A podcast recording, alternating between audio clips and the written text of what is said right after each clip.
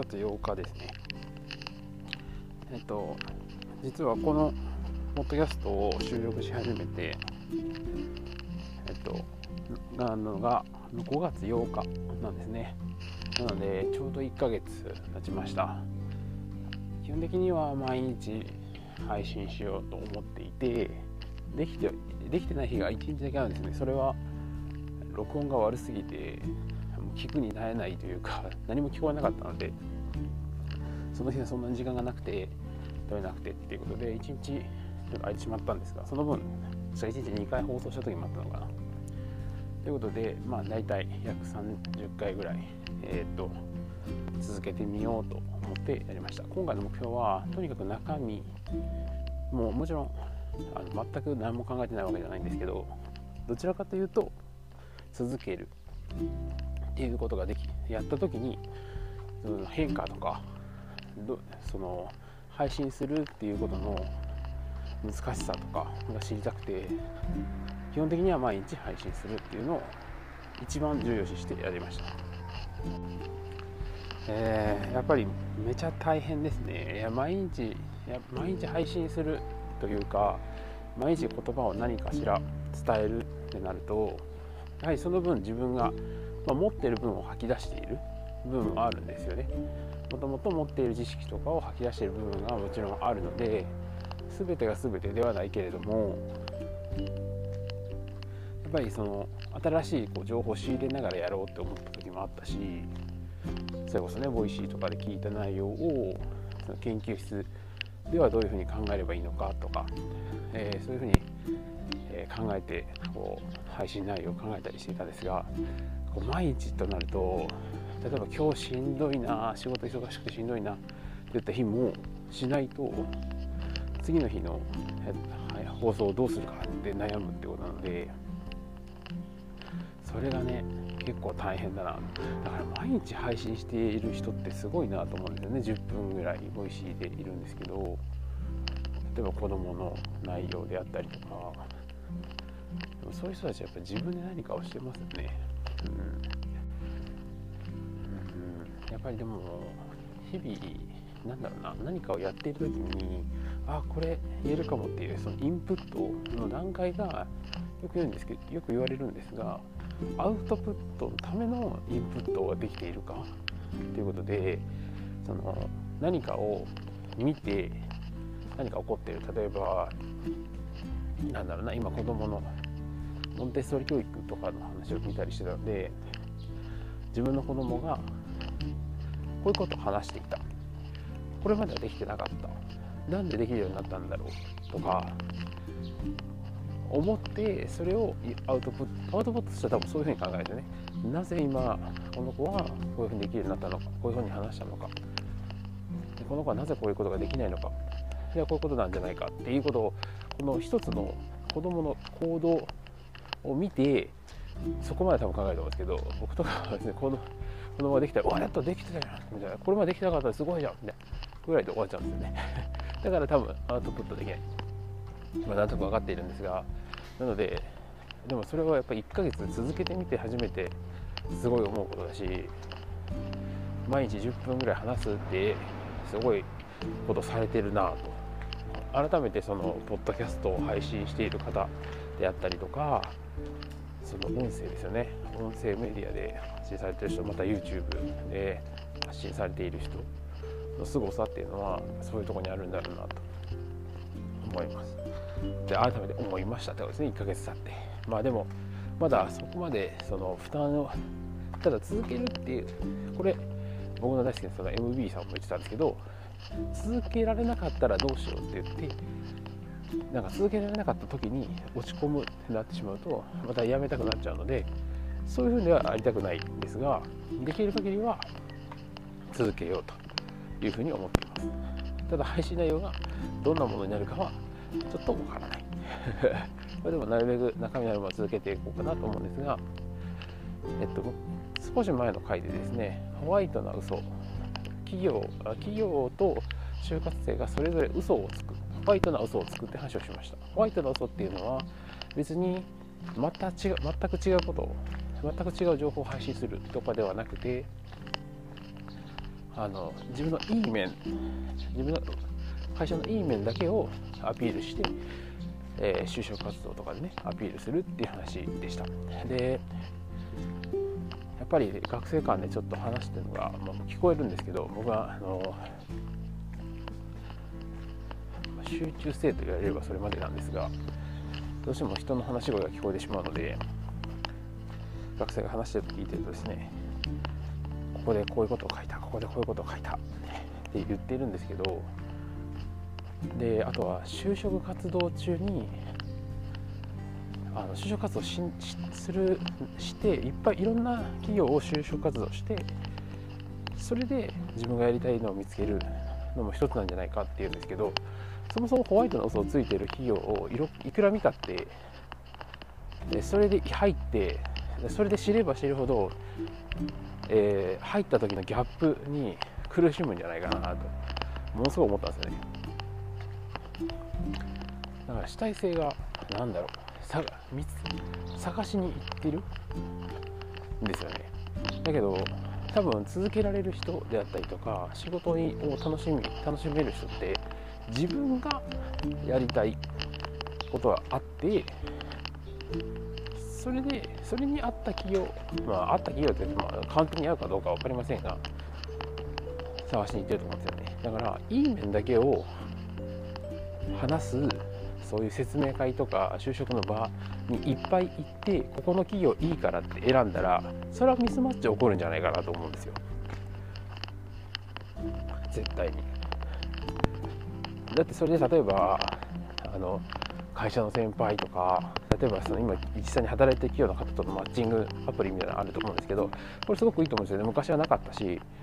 で実際どうなのかみたいなのあると思いますがじゃあそこで悪いことを言った社員が自分の立場が悪くなるから悪いことを言うと思いますか？まあ言っていいっていうことになってたかもしれないですけどなんか言わなそうな気がするんですよね。で例えばそれで登録してる人って会社自体が多分許可を出しているはずなので会社自体にそのアプリの申請をしていると思うんですけどじゃあ絶対的に還元率出てくるはずなんですよ。じゃなきゃ企業だってお金出さないんで。そこで親近感湧いて親近感ができてでえっ、と就職活動しに来てくれてで会社員を雇うっていうことが企業としても最低限のメリットなのでもちろん歌ってる内容としては就活生応援だし、まあ、それはそれでいいと思うんですけどすごく大事なことだと思います。すごくいいアプリだと思っています。ただこれでいやうちの会社ここの辺ダメだよっていっぱい言う人っててかむしろそんな会社員がいる会社行きたくなりますかね。ならないですよね。ということはやっぱりいい面いい面っていうかそれだけいい面がある会社なのかもしれませんがそれは、ね、ちょっと参考にするのはいいと思うんですけどじゃあそれを半年ぐらいかけてそれでこの企業いろんな企業を見て回りました。分野見て回りました。そこで見つけるってうんそれでいいんですかね。なんかその主体がないんですよね。いや何を心配しているかというといやそれで見つけるのやりながらあこういうのはやっぱり私はこれ向いてる見つかりました。いいと思っていくのはいいんですけどそういう感じで探しに行ってる人って果たして本当にそれっていいと思って本当にその就職終わったんですかね、うん、だしそういう向こう要するに向こう側に対して期待を持ってやってるでしょ、うん、だからなんかミスなんか説明とは違ったその自分がやりたくないようなことが来た時にいやあの時説明会であんなこと言ってたのに会社に裏切られたってなるんじゃないかなと思うんですよ。自分で主体的に選びに行ってもこういう分野がいいなって言ってあのこういう分野が良かったけどここじゃなかったって人は次にってなると思うんですけど半年1年かけてここがいいんだと思って行ったのに。うん。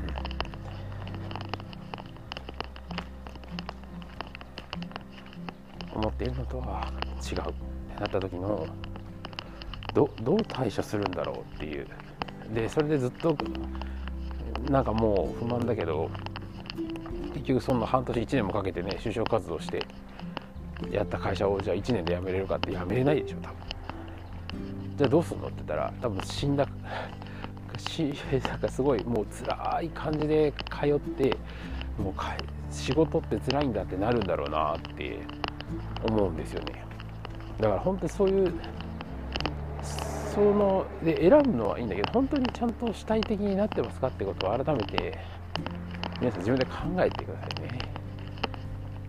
じゃないと多分しんどいと思います。かといって別にねめっちゃやりたい仕事だとしてもしんどい時は来ますしであの要するに音声配信とかでその企業とかスタートアップとかで企業してっていう人もいますがそれはもちろん死にかけた思いをしているとは言っていましたがやっぱり死にかけたって言っているんですけど口調は明るいんですよね。でも多分普通の会社員よりも多分やばやばいことになってます。4000万なんかなくなったとかスケールは全然違ったりとかするんですが多分会社員だったら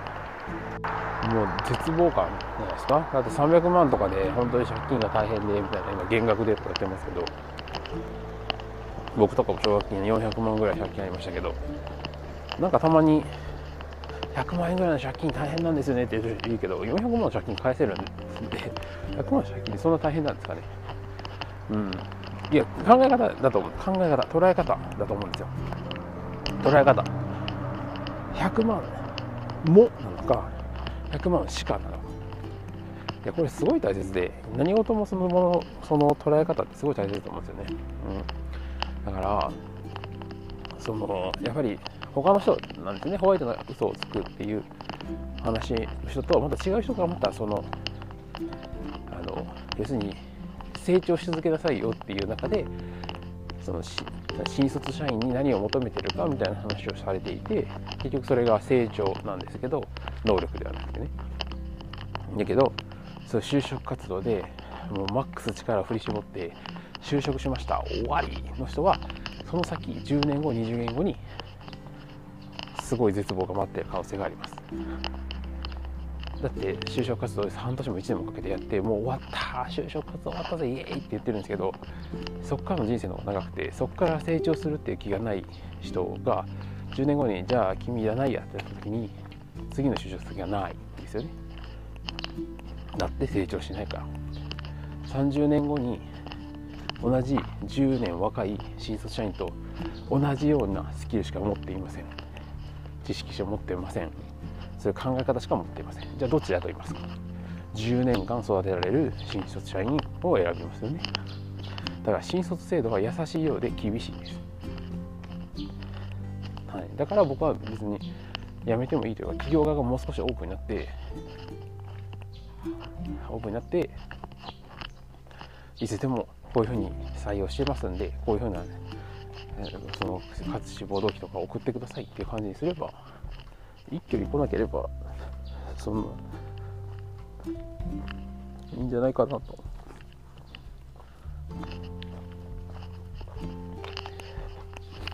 思うんですよね。うん、確かにそうすると就職活動する時期とか難しいと思うし、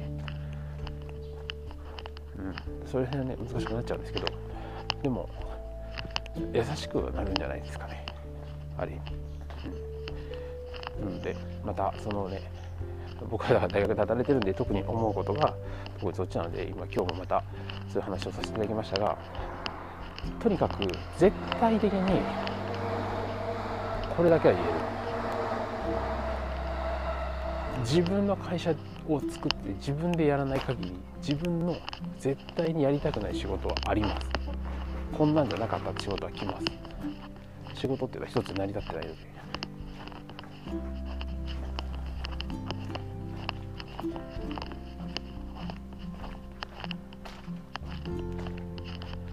その時にですね話が違うとかこの仕事なんてやってらんねえ。では会社員はやっていけないと思います。なんで自分の会社じゃないんでね。なのでそういうのでなんか絶望しないでそういうことは絶対あると思って働いてください。今後ね まだ6月だから働いてくださいって言ってもまだ入ってすぐなんですけど。多分企業によってはまだ研修中だし。でもまあほとんどの企業は多分新卒の研修期間がある程度終わってある程度配属が決まってってなってると思います。その時にいやこんなんじゃなかったってなる可能性がありますしある部分があります。100%であの要するにグラデーションなんですよね。その度合いはありますけれども絶対的にあれ？これはなんかこの仕事じゃなくね？聞いてた話と違う。出てくると思いますがそういうもんだと思って えっ、と頑張ってください。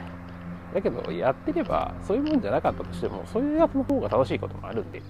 全力でやればね最初はやりたくないと思ってても全力でやればなんとなく楽しくなってくるのもあります。だから楽しめたら勝ちなんで。